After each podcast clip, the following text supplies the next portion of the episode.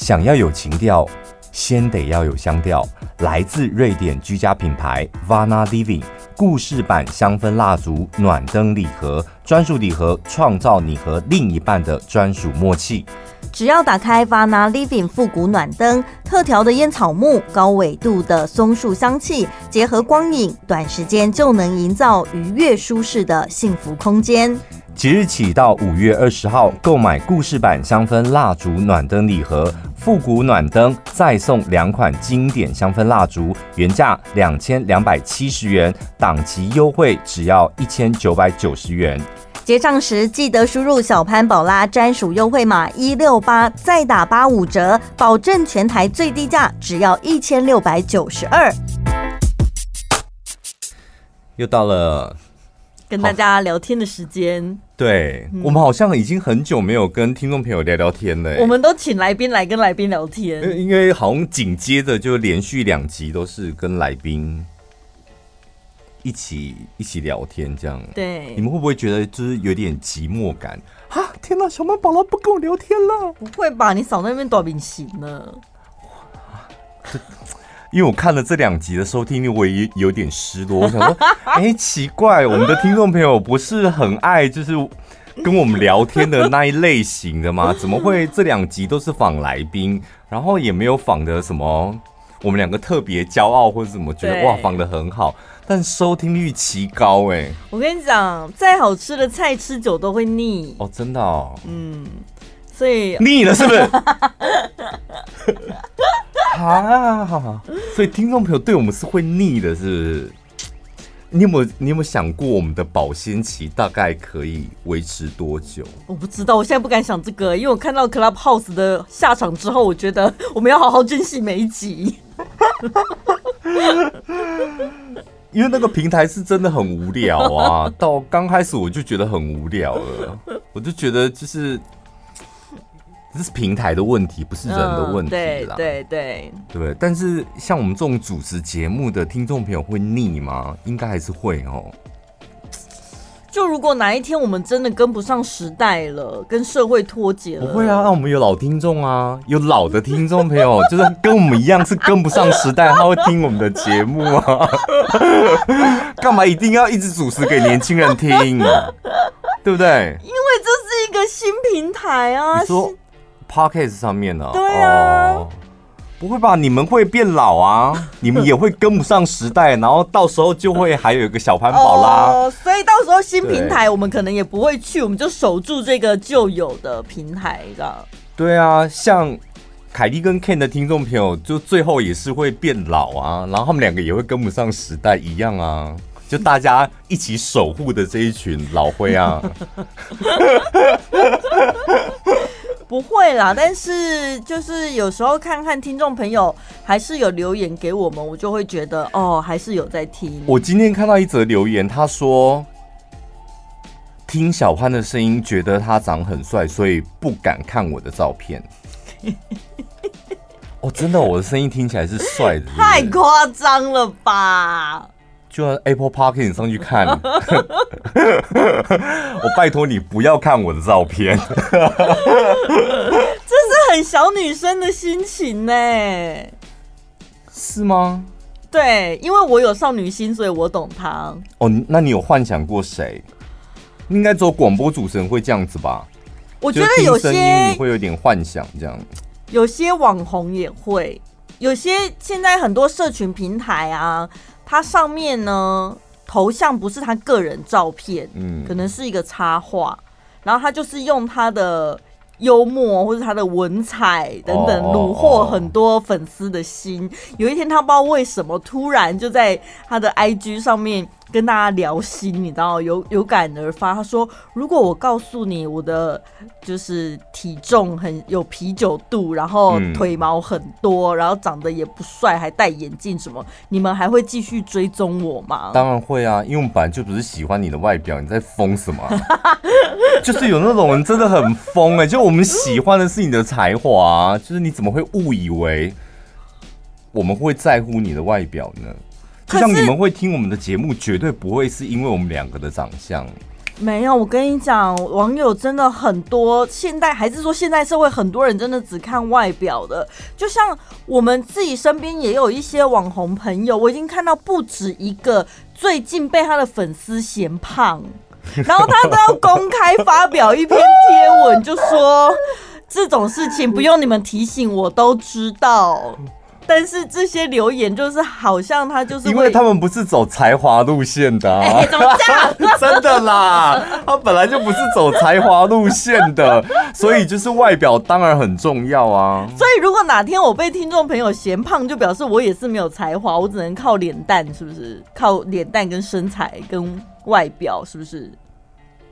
你再讲一次，我觉得你这段话有很大的 bug 哎，欸，你再讲一次，好好。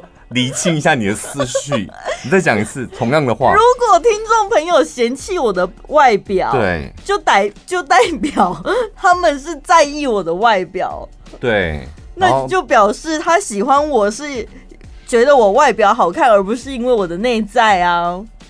不是不是，你误会了，因为我们是做广播出身，本来就是用声音吸引人嘛。嗯，那声音吸引，声音好听那是一时的，嗯，长久听下去，那一定是我们讲话的内容吸引你嘛。嗯，所以这个就是才华啊。嗯，所以他会 follow 你，就是因为你这个才华。那他嫌你胖，就是单纯你，因为你现在跟他以前看到的不一样，就真的变胖，就这样子啊。那所以怎样不能变胖吗？可以啊，他只是说宝拉你变胖 就是这样，就像我们偶尔也会嫌一下阿妹，阿妹好像变胖，哎、欸，好像又变瘦了，就是，但是我们就是很爱听他的歌啊，会碎嘴一下吧。哦，所以其实没必要那么往心里去，对不对？不可能啊，还是会往心里去，因为我也是被嫌过胖的人啊，超往心里去的，然后还在那边一个人半夜的时候想说。妈的嘞！我都主持广播了啊，我们广播版就是不露脸的啊，为什么我的外表还要被你批评？对，所以以后请你们这一些话放在你们自己心里就好了，不要来追踪我们的 IG 了，不要来，我不稀罕。R U N 底线零三零五，W A N 七一五。问题是我们的 IG 根本也不会放我们自己的相片，有啊，我。屁啦！IG 上面就大量自己的相片，不然你放谁的？哪有，很少了吧？我说现在 PO，你还有在 PO 你自己吗？没有啦。我的 IG 都是我自己。你有多久没上我的 IG 了？我的 IG 除了我自己还是我自己啊。那都是挑过好看的啊。当然当然，谁会拍丑的？PO 丑的。哦，好，是吧？嗯。最近呢，我有个朋友呢，他。不是说最近他已经失恋好一阵子，嗯，就是广播的听众朋友应该听过我分享这个故事，就是大概三四年前吧，有一次我朋友就是失恋了，然后我们这一群因为真的是很多年的好朋友，然后大家就有点替他着急，因为觉得好像他的反应是很很激烈的，就是那种。很忧郁，因为一般失恋不就是约个拖、喝个酒、唱个歌、挥泪个几天这样？嗯，他感觉那个人就整个人都都不一样，所以身旁的朋友就有点担心他，想说：哎、欸，大家这阵子也就是陪着他，轮流陪着他一下这样。然后呢，也就是陪唱歌的啊，陪喝酒的啊，或是他来台中还来我家住了一天啊，来台中玩这样，我们就尽量陪他。一年过去的时候，发现哎、他好像没变，还是一样把自己困在那一个失恋的氛围里面。你知道那种失恋，一个失恋的人最可怕的是，他整个人就有一股很阴沉的气息，你不知道怎么说。可是你们刚认识他的时候，他是开朗阳光，很开朗，就是他是个很开朗而且很热情的人。那我们在我们这群为什么大家把他当成好朋友，而且会想关心他的原因，就是他很懂得照顾我们这些人，嗯，而且真的就是一个好人。有时候我们都会常欺负他一下，哎，快来载我啦什么。他就是那种朋友之间属于那种烂好人。所以那时候他失恋的时候，旁边的朋友就会想说啊，应该要陪他度过这样。对，算是人生的一个低潮。为什么我们会觉得他好像有一点严重的原因？因为 有一次呢，差点闹上警局，就是因为呢，他潜进潜入他前女友家潜入，因为他们以前是算是同居，嗯，那分开了之后，他就搬离他女朋友家嘛，嗯，然后他还有钥匙，那因为分手的空那个中间的那个还还没有换锁或者什么，或者他前女友没有不知道这件事情，他就潜进去，然后他女朋友回到家，前女友回到家看到他的时候就吓到，哎呦，然后就两个人有点在那边。僵持。后来他前女友就告诉我们这件事情，然后我们当下就觉得他好像真的就是这一段走火入魔，对，就是这一段失恋好像真的对他造成很大的影响，这样，所以我们那时候才讲好，就这群朋友应该有时间就陪着他一点，这样。问题是过了一年。你发现他人的样子还是沉溺在那个失恋的样子当中，而且我跟你讲，他完完全全就是变了一个人，就是不是以前我们认识那个开朗的人。嗯。后来我们因为我们都有追踪 IG 还有脸书嘛，然后我们朋友就会互传说：“哎，你要不要关心他一下？我真的觉得他最近好怪。”然后我说：“你从来也觉得他很怪？”因为我们朋友是四散在各地，北中南这样。嗯，他说：“你看他的 IG，然后我跟你讲，他的 IG 真的很怪，怪到我们真的不知道。因为有一次我就主动关心他，因为他会发一些负面文，负面文字，负面文自己写的吗？都自己写的。嗯，为什么我们知道他自己写的？你知道他的文笔极差，然后硬要写那种。”他就以为自己是皮特树，皮特树的文笔已经够差了，他就是硬要假装自己是皮特树，然后你就会想要关心他，因为有的人爱讨拍，但是他会追踪一些什么语录有没有，然后他就会转发那些语录，然后是符合他心情，但也都是负面。我希望你转发语录，不要再自己创作了，因为有一次我真的有点有有点不爽，就是我就回复他嘛，我说。呃，最近好吗？就是要不要约出来喝个酒或吃个饭这样？他回我什么你知道吗？谢谢你的关心，好生疏哦。一般我们不熟的人才会回，因为很熟的朋友，你连请、谢谢、对不起根本都不会讲。嗯，他居然回谢谢你的关心，下次来台北记得找我。干嘛啊？这在跟客户讲话吗？我跟你讲，他后来就发疯的状态，就是他好像自以为自己是网红，你知道，他就疯狂在他的 IG，然后还有对我们这些朋友，他就是以一个高姿态在经营自己这样。哦，他觉得大家都在关注他，然后他偷不知道、欸、了那些负。因为这种负面的讯息，当然，身为朋友，人家一定会去关心他嘛。啊，可能在那个时候，他获得了很多朋友的关注，借此就是弥补他内心的空虚了，然后就走偏了。对，我觉得他好像想要从网络上得到一些慰藉。对对，那、嗯、你不觉得这是个很错误的吗？就是现实生活的问题，应该要在现实生活解决。他怎么会最后想要在网络上面寻求慰藉或解决？我猜的，他会不会是恋爱经验不够，所以他不懂得如何疗伤，然后结果在这边得到慰藉之后，他就走偏了。哎、欸，你知道从失恋到现在，我刚刚讲了四年呢，他现在还是这个鬼样子，还在经营他的 IG，那人家搞不好成功，真的变成网红了，也蛮好的、啊。谢谢，连我的十分之一都不到。我一万三，我都不敢说自己是网红了。好，我跟你讲，城堡，你看到好了，我今天就是非得要取笑他一下，我真的。还是你叫大家去追踪他、啊？不要了，不要不要。我们的粉丝朋友们、听众们去追踪他，鼓励他。像他这种 po 文，到底是什么意思？我真的不懂。嗯，来哦，一个懂你泪水的朋友。胜过一群只懂你笑容的朋友。Hashtag Spring，Spring，心灵吗？什么？Spring？哦，春天。春天。哈？春天跟这有什么关系？I don't know。还有，Self。这是什么东西？一个懂你泪水的朋友，胜过一群只懂你笑容的朋友，是不是完完全不知道回他什么？就是语录啊，是也没错，但是就会觉得，因为我们不是，他就不痛不痒的一句话。再来，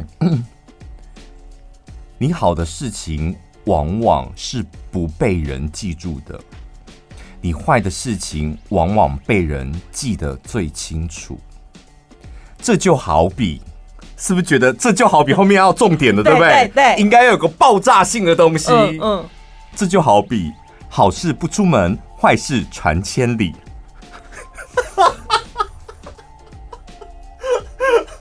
救救我！他是不是疯了？后面突然来一个，这不是废话吗？天天开心会出现了很古老的你看个熊艺这样。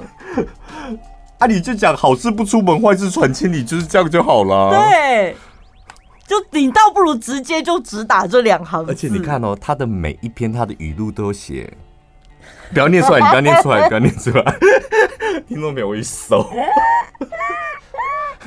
他帮自己创一个小小的 hashtag。对，就是有他自己，像我自己有个小潘的语录，你们看我的那动态里面，对，以前会写一些心情的东西。对，好，这个我更不懂。人生总会遇到牛屎般的事，但是你又不可能叫牛不拉屎，只要把牛屎打扫干净就好了。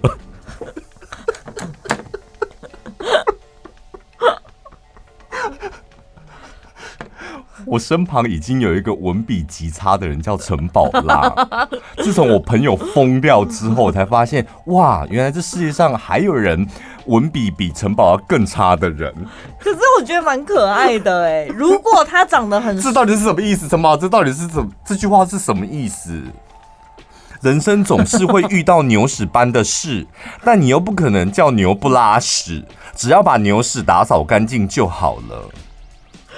他的每一句话，你就看似都有道理，也没有什么错，但是你又觉得哪里又怪怪的。就是你，你，你走在路上都得有晒啊嘛，然后。你与其在那边讲说该死或不理他，你去打丢赛，你那你就是把赛打扫干净，那就没事啦。哦，对，就像人生当中会遇到一些破事，那你就把破事处理完，那就好了。啊、你你不要跟他当朋友啊？怎么啦？我觉得你们两个好像会聊得来哎，好像频率很大哎，我听得懂他在说什么哎，就是这种笨拙的文字，不觉得蛮可爱的吗？但我就是如果他要走网红的话，他要他要。长得很帅，或是他的相片要很好看，然后搭配这种就是有点笨笨的文字，这样才能成功。因为他不可能靠文采当网红，不是就是一般普通老百姓啊。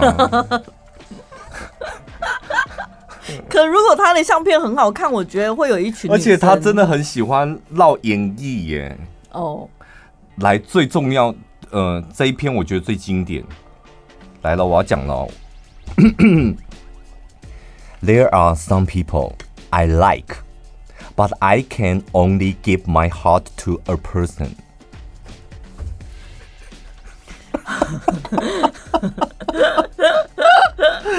请问你是在苗栗县苑里正学的英文吗？我英文这么普通的，我都觉得这句话好怪啊。就是可能哪里什么介系词还是什么哪里的用法文法有错误，这不是我就是觉得他把中文打好之后用 Google 翻译，然后直接翻译出来吧，然后他不小心用到了印度的 Google 翻译软件。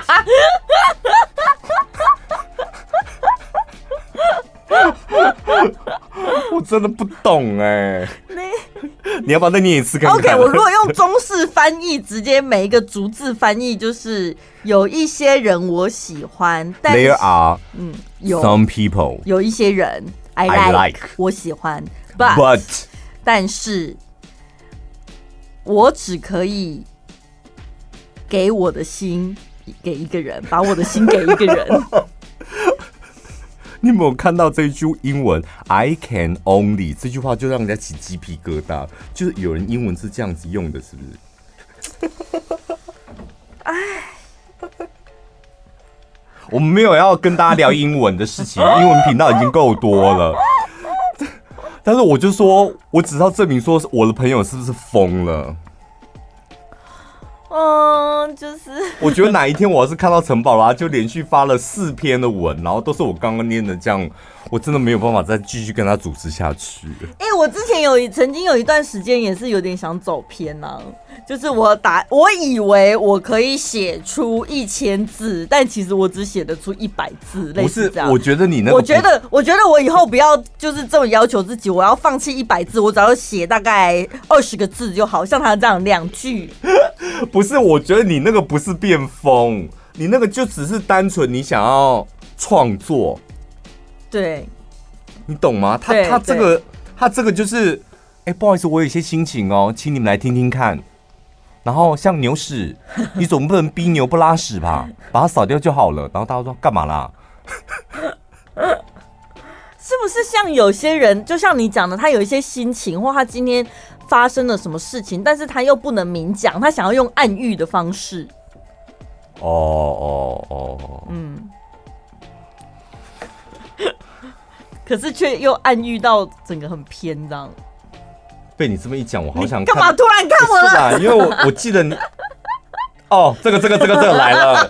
哎、欸，你们觉得我要不要把把把他介绍给我的朋友，让他们两个去交往？哦，你这个好长哦，怎么这么长啊？好，另一段就好。这宝拉的哦，宝拉的语录。每个人都有两个大袋子。笑？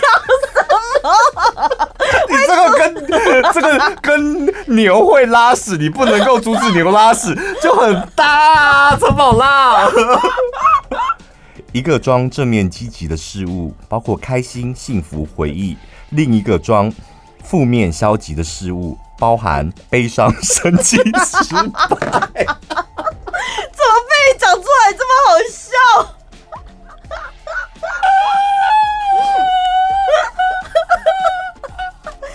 我这边传给他啦！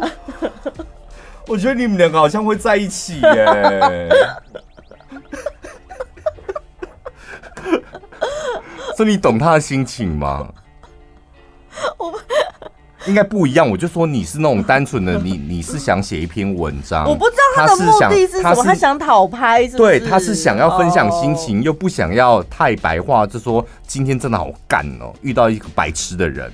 然后只好用牛会拉屎，那我们把屎扫干净，这样。哦，他不想要使用一些低俗的、直接的用语，又想要把自己营造成一个可能有点气质或者有点质感的人，这样。对，可能是这样。他想当文青，他他外形是文青的吗？他我。外形比较像蚊帐吧，我觉得文青，文山青吧。像我我我身旁就这个朋友的 失恋的时候，最让我们措手不及，就是他自己的反应，还有他处理失恋时的那种方法，让我们身旁的朋友。不知道如何是好。嗯，另外一个就是 本人我的那个亲弟弟，我的小弟这样啊，反正他都已经过去，他现在已经长大了，他故事可以讲。他也是那种，他以前只要一谈恋爱就为爱走天涯哦，所以他住过哪里呢？我们是台中，我们是苗栗国的人嘛，住过台中，住过台北。台北住过永和，然后再来住过台南。为什么会住这么多地方呢？而且他到每一个地方都能找到一份工作，都是因为女朋友。这蛮浪漫的哎。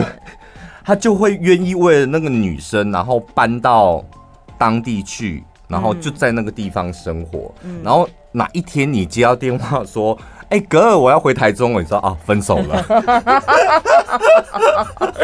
或者哥，你有空到台北来吗？你就知道完蛋了，分手了。但现在还没在台台中找到房子，所以都只能借住你家，就对了。然后我跟你讲，然后他就是那种一失恋之后，整个人会呈现那种马景涛的那种，你们懂我的意思吗？就是 马景涛，Hello，谁是马景涛？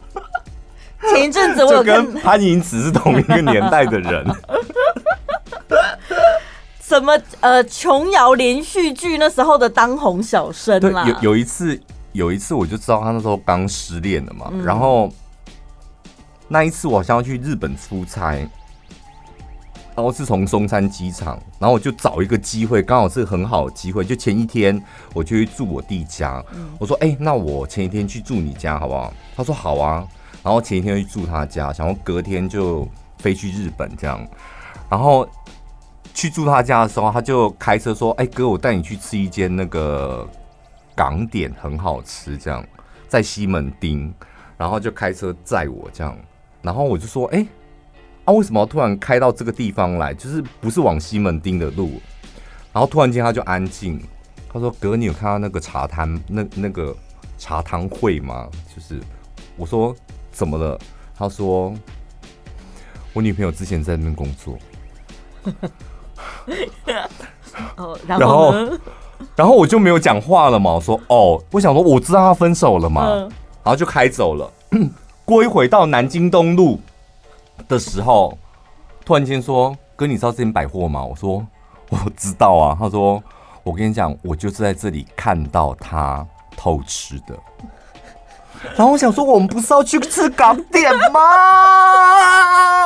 我现在怎么在游台北了？他现 在然后我就来一趟，就是对小弟的恋爱之旅了。最夸张的是南京东路那个。我忘记是搜狗还是什么百货，完了之后，他说我还特因为我抓到他偷吃之后，我还跟踪那个男的到那个公司来找他理论，然后我接下来我就跟我弟讲说，该不就是这间大大楼吗？对，就是这间大楼。他干嘛跟你导览这些？我就说他就是一个分手之后，他就是很马景涛这样。我说好了吧。所以呢，他觉得他要绕一圈，做完一个巡礼之后，他才能放下一切，是不是？他真的，他是要像我小弟，他就是需要有家人或朋友陪他走完这一遭，嗯，回顾最过去的这一段。他他。他如何失去这段感情？你你就真的得要陪他走完这一遭。嗯、你知道最惨的是什么？那一次是我去台北嘛。最惨的是有一次呢，我小弟打电话给我妈说：“哎、欸、妈，你们要不要？”而且他语气就这样子哦：“哎、欸、妈，你们要不要来台南玩？”嗯，就是台南很多好吃好喝。然后我妈那个二百五就傻傻说：“好啊，好啊，好啊！”我跟你讲，找我舅妈，找我干爸干妈，还有我大弟，这样 一群人浩浩荡荡，就真的去台南玩。一到台南，我弟又来了，骂我分手了，然后又开始带他台南巡礼，这样。我跟你讲，这一间这一间烧烤店可以吃到三点，因为以前咪咪最爱来。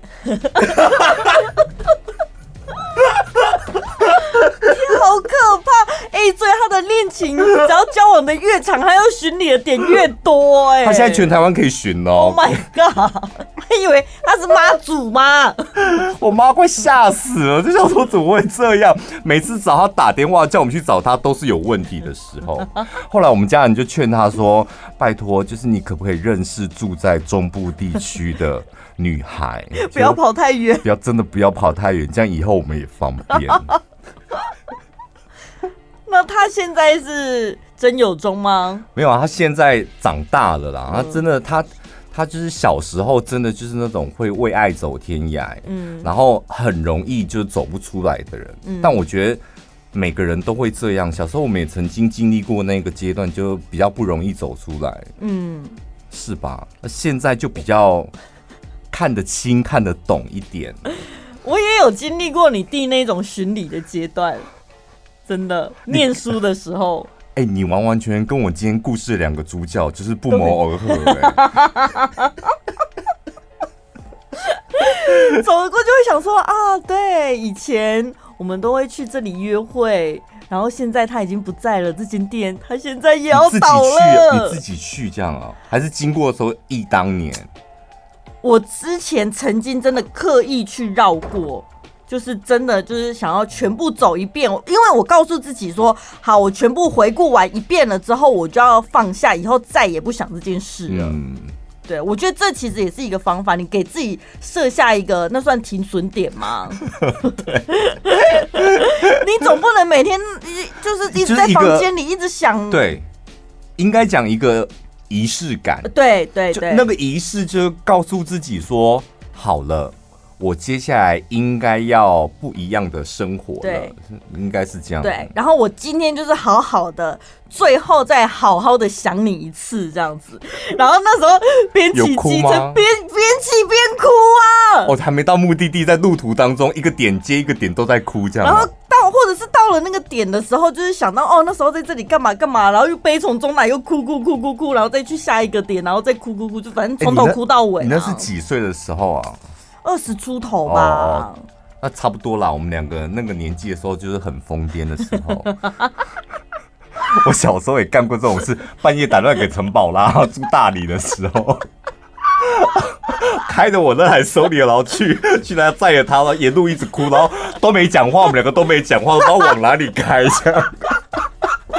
我不知道我真的为什么 要打电话给你，然后我不知道讲什么，然后我们两个就是一直在路上唠这样。那时候也是我失恋的时候，所以大家内心都会有一个失恋心理。你也是你也是那个年纪的时候吗？对啊，哦哦，哎，我再更早一点，再更早一点，刚进电台的时候吧。对对对，我还在攻读的时候。哎呀，这样回想起来好好害臊哦，还取笑别人。年轻的时候都会有过一段，那时候在自己内心就觉得这就是轰轰烈烈的爱情，有没有？而且就是也真的很马景涛哎，就是真的就是开车来一句话也不讲，然后沿途就一直哭，一直擦眼泪，一直哭，一直擦眼泪，然后不知道开去哪，开去雾峰山上乱开一通这样。原来这就是刻骨铭心。哎呀，好起鸡皮疙瘩！我天，好蠢哦，好难受哦。现在不会了啦。失恋啊，他说失恋会有五个阶段，就是人分手之后。否定、愤怒、讨价还价、忧郁，最后恢复平静。嗯，那每个人就是你知道那个抵抗能力不太一样，所以有些人呢，他可以一个月就把这五个阶段全部经历完，就恢复平静。嗯。有些人可能花一年，然后更厉害的，有些人两天他就把这个循环都跑完，他复原很快。对，所以这个就是每个人的体质，还有那个。你知道，面对失恋的时候，那个抵抗能力是不太一样的。但是我觉得也不用强求自己一定要在一个月、两个月，或是多久时间复原。有时候那个给自己的时间压力，反而会让你自己呃更难以复原。我觉得，当然你不用给自己定一个时间，或者是让自己有所压力，但是你绝对不能什么都不做。我觉得你出去，你看来一趟那个约会景点的巡礼，这你有做了一件事情，它好比就是比好过你自己一个人在房在，在对在房间里，然后在那边东想西想，然后假装然后假装自己很好，我没事啊，我没事，这种不行。我觉得真的，我觉得失恋的时候把自己关在家里，那很可怕。那就很像你焖烧锅里面煮东西，然后都已经煮滚了，你不让它泄气，那真的会爆炸哎、欸。就是你要去面对这件事。如果说你真的不想要去找朋友分担，关在家里，你在家里也可以有家里的仪式感。比如说，你有一个失恋清单，我今天我就是排好一大堆我听了会爆哭的歌。有没有？然后，但是重点是你自己心里要告诉自己，好，我今天我就是想你最后一次，我要好好发泄，或者是那我这一个礼拜，我每天晚上我都要听歌，然后每天爆哭，我哭一个礼拜，类似这样。你要有一个想法，说我现在要做疗伤这件事，而不是假装说哦没关系，时间会冲淡一切，时间他走他的，他才不会理你嘞。时间不会冲淡什么东西啊。是你要有所作为，时间只会让你变老。真的啦，时间不会冲淡任何东西的啦。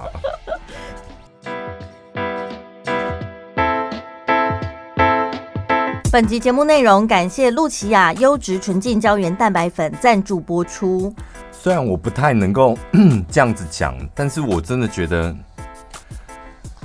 我吃过那么多胶原蛋白啊，因为我记得有一天我好像在节目当中讲说，就我听众朋友比照我现在的照片跟十年前的照片，他说现在比较帅，但是跟十年前差就差在好像胶原蛋白流失了一点。对，从那一刻开始，我就下定决心要吃胶原蛋白。嗯，然后我大概就收到了六家的那个胶原蛋白。我不是因为今天要帮露琪亚叶配，然后才讲露琪亚的好话。听众朋友，就是我给这六家。都三天的时间，就一家胶原蛋白，你起码要吃个三天，对，连续哦，嗯，连续吃三天。我个人真的觉得三天之后立马有感觉的，就露琪亚他们家，真的很厉害耶。然后这样讲完之后，我们可能接下来接不到其他家那个 胶原蛋白的叶配了。是我必须老实说，就是你可能它里面的成分也好啊，还有它的。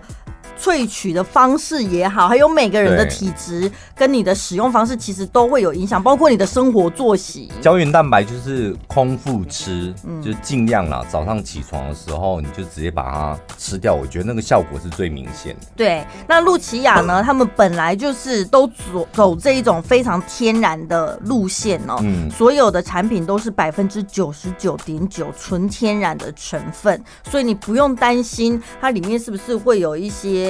化学合成，或者是添加一些没有用的，只是增加口感的一些调味剂等。对，他们家的胶原蛋白就是日本的百年大厂。说到胶原蛋白，就是这一家。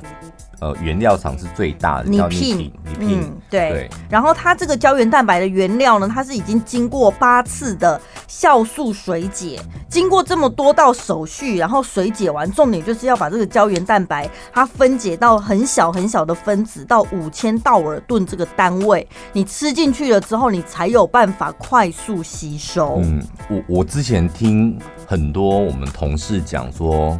吃胶原蛋白真的很有感觉，嗯，我都觉得你们这些女生是疯了。你不相信对不对？我真的不相信。但是因为呢，我前一阵子就有一点点想说啊，反正我身旁就这么多胶原蛋白，就死马当活马医。我跟你讲，最明显的感受是什么？就是你你眼周容易有一些泪沟旁边不是有一些小泪纹，那种小细纹，对。然后呢，还有譬如说，像我的那个手肘是比较容易干痒的那种。我说三天有感的感觉最明显的，真的就是这些地方。嗯，就是早上起来吃一包，早上起来吃一包。呃，我必须得要老实讲，就是。人生哦，它不是抖音，就是抖一下之后就会立马丑小鸭变天鹅，就没有滤镜。真的，就 看那个网红说，我觉得真的很有道理，就是没有办法这样立马就变好看。但有时候我们常常看到身旁的人，为什么他可以皮肤这么好，然后看起来又比我年轻？你殊不知他在早上起床的时候，晚上睡觉前，他做了多大的努力？嗯。人到了三十岁，我觉得胶原蛋白是非得要吃，没有错。那除了我们刚刚讲的，它帮你分解到身体有办法吸收的这个大小之外呢，足量也很重要。这每一包里面呢都是三点五克哦，绝对是可以吸收进去的。营养师是建议一天至少要补充补充一点三克，但露琪亚是每一包就有三点五克，所以你一天就吃一包就好，就很有感。对。然后他们的这个胶原蛋白的来源呢，是有这个鱼鳞跟鱼皮萃取出来，而且他们使用单一鱼种，这个罗非鱼呢是他们自己养殖的，所以你也不用担心有什么外来品种啊、传染病或者是重金属污染，通通都没有，非常安全。然后他们家的是你可以把它加进任何饮品，因为他们家的胶原蛋白完完全全没有任何的味道。对，然后你可以直接是把它当粉末倒进嘴巴。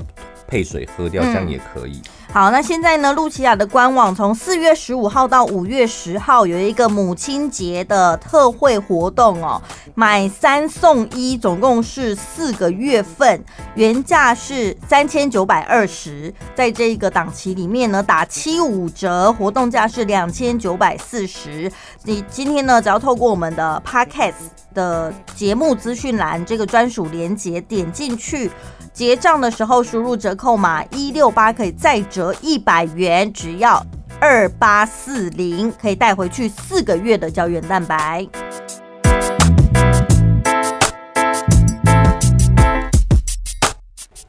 我曾经有一阵子觉得我有点变态，嗯，因为我后来发现我好像是一个可以享受挫折跟低潮的人。为什么要享受那种东西？因为你人生经历过几次之后，你就会知道哦，你现在人正在谷底，那你接下来就是反弹的时候了。嗯，我记得我那时候那个呃，以前我们学校是一定得要会游泳，不然你体育课会被当掉嘛。嗯，然后我很害怕上游泳课。连上了两次都差点淹淹死这样，然后我们读男校，后来我体育就真的被当掉了嘛。你知道男生体育课被当掉是多丢脸的事情？我当时还觉得我要不要转学，因为我真的不会游泳，也不想学游泳，嗯，好很痛苦。然后又看到体育被当掉，回家也不知道怎么跟爸妈解释。后来我就突然间有一天想说，那我去报名游泳课，我就花了一个礼拜付了钱，然后去学游泳。然后就真的把游泳学会了，而且你那时候跟我讲说你是报名小朋友的游泳班呢？对，小朋友班就在大墩路这里。我想说哈，就是跟我上课都是那种国小一二年级的，就是他们没有办法脚站在地上，然后头会露出来，也就要一直那种打水这样，然后只有我一个人站在那边，然后整个上半身是露出来。他们应该是比较浅，一百二十公分的吧。对对，就是那种水池，那种学游泳这样。嗯，就是那一次，然后还有很多次工作上面的挫折也是一样。嗯，我觉得就是只要经历过低潮，然后走出那个低潮，不见得一定会什么成长什么，但你起码会不一样，就比现在好。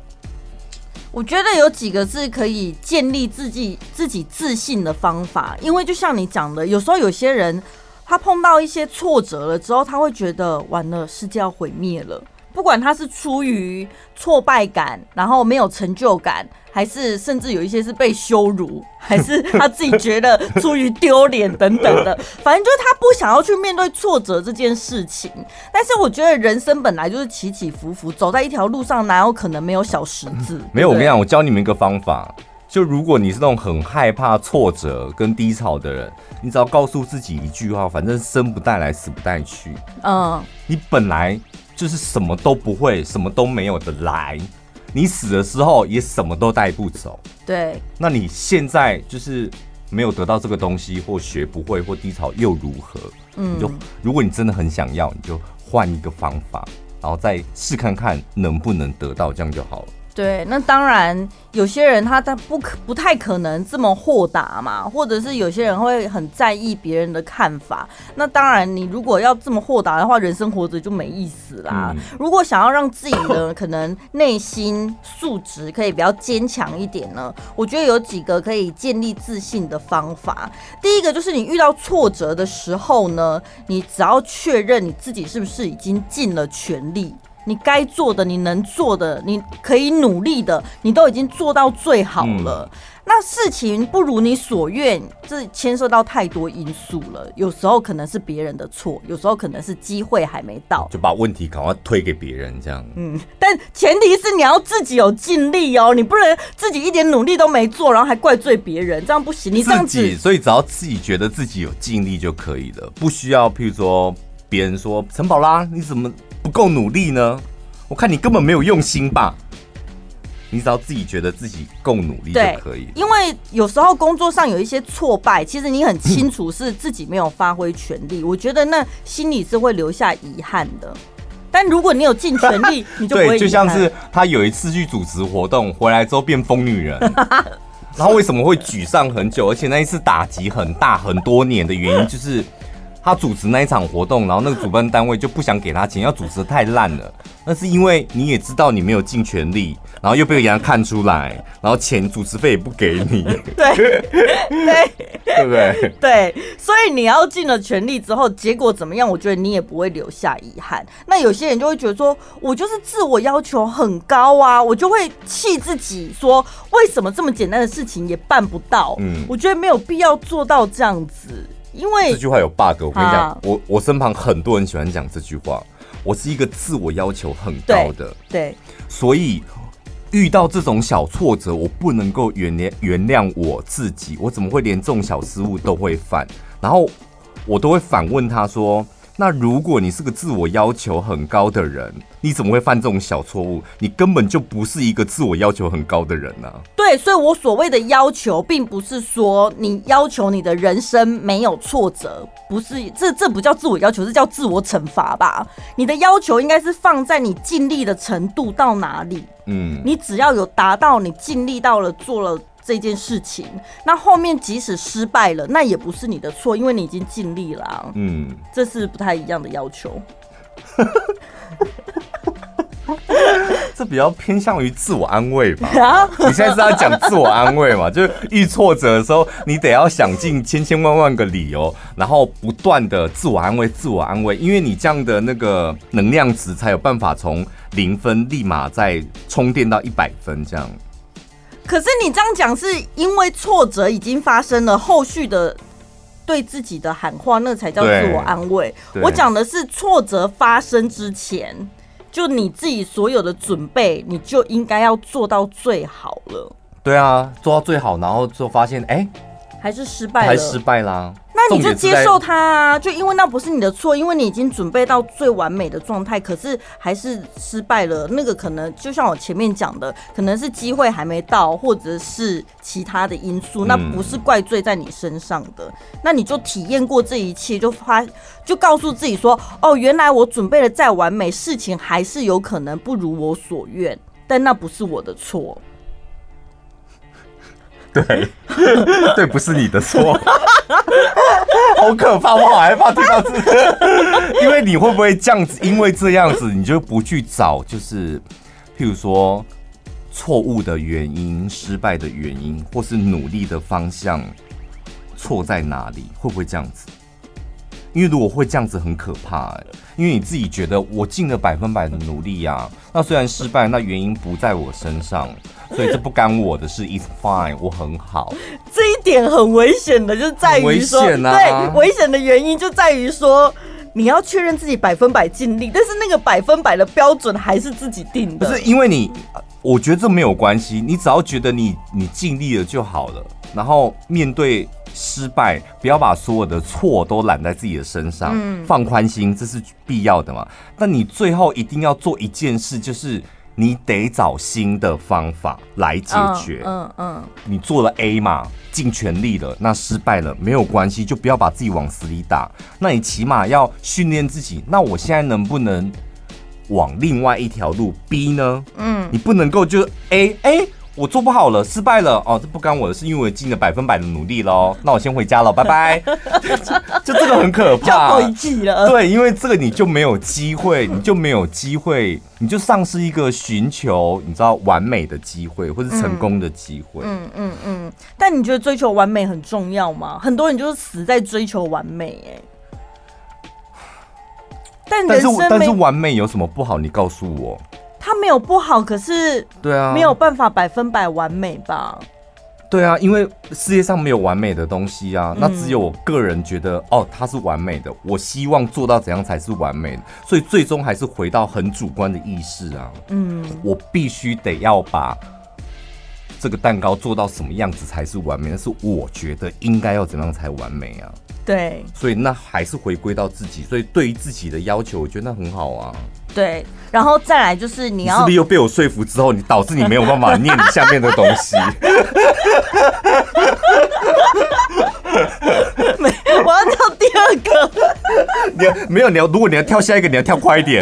然后如果你问问题，我就会反驳你，之后你就接不下去。再来就是你要相信自己是跟别人不一样的，你是很独特的。为什么一定要跟别人一样？你只要做你自己。跟别人不一样不会怎么样啊，你又没有伤天害理的事情。嗯、然后呢，还有一个就是你要放大小确幸，就是 我替你这段感，我替你这段感到忧心，我的天，都小确幸了，你还放大它？你因为小确幸觉得幸福，觉得开心，已经胆薄没出息了，你还放大这个小确幸？不 不是，我是说，如果你是一个没自信的人，嗯，你哦，你会觉得你生活当中、工作上也好，生活上也好，你会很多事情你都绑手绑脚，你觉得我什么都不会，你没有自信心，没有成就感。但是如果今天你得到了一点点的称赞，或者是你真的顺利完成了一件事情，你应该要记住那个感觉，然后呢，去想想看，哎呀，我这一次办到了，这个过程是什么？你当下的心情跟你的态度是什么？嗯，然后呢，不断的去放大它，而且再复制它，去运用在其他方面上，你才会得到越来越多的成就感嘛，然后跟越来越多的自信心嘛。懂的啦，懂，我懂你意思。嗯，对，终于说服你一次了。不是你，你要讲的意思就是那种心理素质极差的人，对他。他，你知道，他一个挫折来，他就击垮他的人。嗯，所以你要去认真看待你每一个生活当中的，不要说小确幸、小成就感。嗯，然后你你得到那个小成成就感之后，你放在心里，你要放大它。对，因为它是以支撑下去的动力。嗯，然后但是时效可能只有一天或两天，你要利用你现在能量满满的时候，赶快去干其他的事。对，因为接下来打击又来了。对对对。你不能靠那个，然后你想要吃一个月哦，没有哦，撑不下去。因为小成就感，它的时效大概就一天一个礼拜，就这样子。对，来得快，去得也快，也快，这样子。就是这几个方法啦，提供给大家。如果你现在遭逢到很多挫折的话，可以试试看。从我们的节目里面，如果能够听到一两句话，对你来讲是很受用的，我觉得这就很感动了。可是我跟你讲，挫折真的也没什么啊。像我们主持 Podcast，我们两个的挫折感也超重的。嗯，就是刚开始信心满满哦，刚开第一集还没录之前信心满满，就是想说我们就是在中部话剧也跟档的。开一个麦而已，主持个节目，然后这么难？录第一集的时候，两个漏尿，就想说我们在讲什么？讲的也太奇怪了吧，太奇怪了吧！啊，好不适应哦！啊，怎么会这样？录第一集就一个打击，然后打击之后就心虚了。嗯，然后紧接着第二集来，第三集来，又觉得哎、欸，好像又上轨道。上了轨道之后，哎、欸，接下来第四、第五集怎么感觉打击又来，又有瓶颈，又有瓶颈了？但是每一次打击跟瓶颈。就会造就现在的我们，不是吗？对对，呃，今天呢也也想要跟大家分享一则留言。这个听众朋友他也是掏心掏肺跟我们分享他的生活。嗯、他说呢：“亲爱的小潘宝拉，你们好，我要谢谢你们，让我原本是脆弱的小花变成很有韧性的大树。我没在胡乱，以下是我的故事，我的人生超幽默的。”那年结婚之后，老公突然说要当艺术家，然后就消失了一年，常常不在家，要待在剧团。后来发现自己的底子能力太弱，所以受不了那个环境，就又回家住了。然后过了两年，我因为很久都没有办法怀孕，就去做了人工受孕，花光所有的积蓄，失败三次，到第四次终于成功，获得一个很可爱的孩子。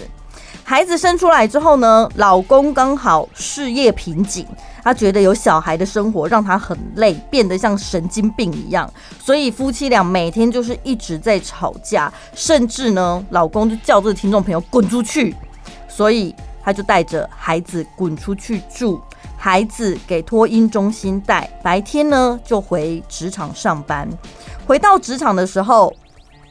我因为生小孩请假半年，所以原本是总总机小姐的职位已经没了。公司就说啊，你这个顾小孩的时间只剩下清洁阿姨的位置比较适合，要不然其他工作都要加班到很晚。于是我接受了，因为年资已经七八年了，他可能也不想换工作了啊。然后下班变去清清洁小姐，对，就变清洁工这样子。然后呢，又为了顾小孩，他根本没有时间思考什么工作的事情，他就先接受这份工作。后来呢，过了一阵子，我老公来求我回去。我回去了之后，我们平行线相处了。打岔一下，这样几次啦？一次、两次、三次。对，放他出去又回来，又放他出去又回来，这样应该是差不多第三次了吧？你说他从家里搬出去哦？对啊，离开回来这样。没有啊，他就出去工作嘛，找了工作之后，老公才求他回去，就这样啊，一出去一次，然后回来一次这样。啊，不是第一次叫他滚吗？对啊，滚了他就出去啦。Oh, 对，然后就找到工作，然后老公就叫他回去了。Oh, oh. 回去了之后，他们是平行线相处了一两年，在同一个屋檐下，嗯、慢慢的一直到现在，终于很幸福美满，像个家庭了。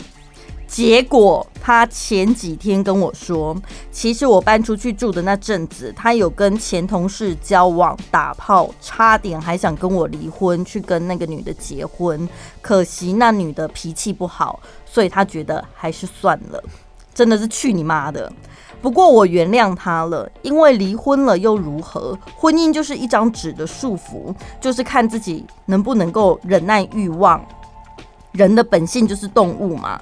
下面会痒就是会痒，下一段婚姻还是恋爱会不会更惨？谁知道呢？所以算了，去你妈的，就继续看看我的人生可以幽默到怎么样？什么？所以你你一直原谅你的老公，是因为你下面就是很容易痒，你需要他回来帮你止痒，是不是？他的意，他这一段的意思我真的有点看不太懂。他是说他的老公就是。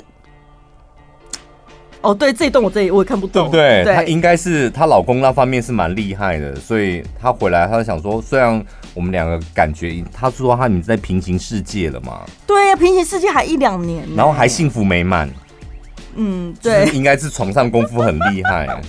但我觉得他要讲的重点是他听我们骂骂那些玻璃心的人，他觉得受到影响很多。嗯、那种豁然的态度就是去你妈的，然后继续坚强的享受人生各式各样的遭遇。你看他的挫折，从结婚了之后呢，第一次就是老师老公突然说要当艺术家，消失一年，嗯，刚新婚呢。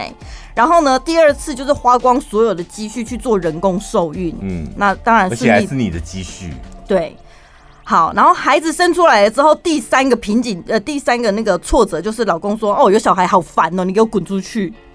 然后第四个瓶颈，好，那没关系，我靠我自己啊，我去找工作，结果原本的工作没了。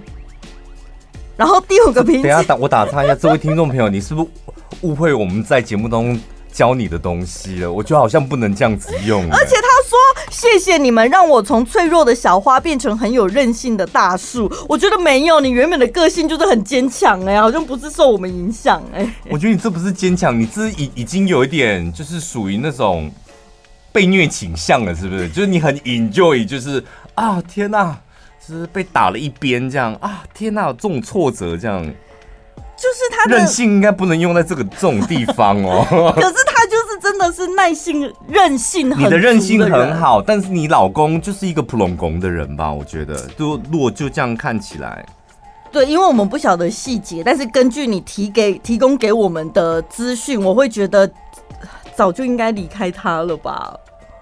对，然后最后你们两个又在一起，你又觉得幸福美满，然后你又讲到下面就是会痒，那我觉得应该是你老公在那方面是可以满足你的。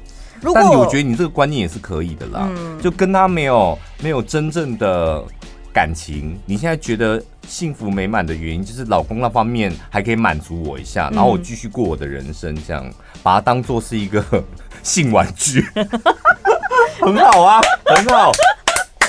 真的啦，如果你觉得幸福美满的话，那我们也是祝福你啊！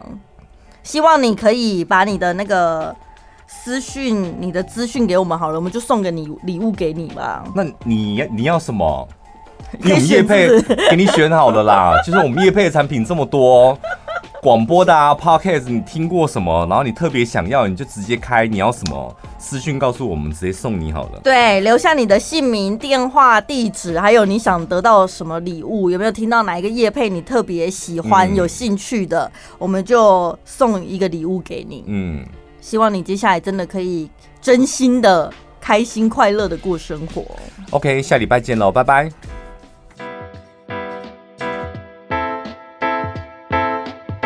Snug 抗臭清新内裤，保持私密处健康 pH 值。独家保养级抗臭机能纤维，SGS 检测能主动分解异味，持续有效。宽版运动腰带设计，保持弹性不松弛。内包车缝，不刮不卡你的细致肌肤。即日起到四月三十，上到 Snug 专属页面订购抗臭清新内裤，男款或女款任选三件，原价一千七百四十元，输入小潘宝拉专属折扣码一六八，只要九百九十九免运费。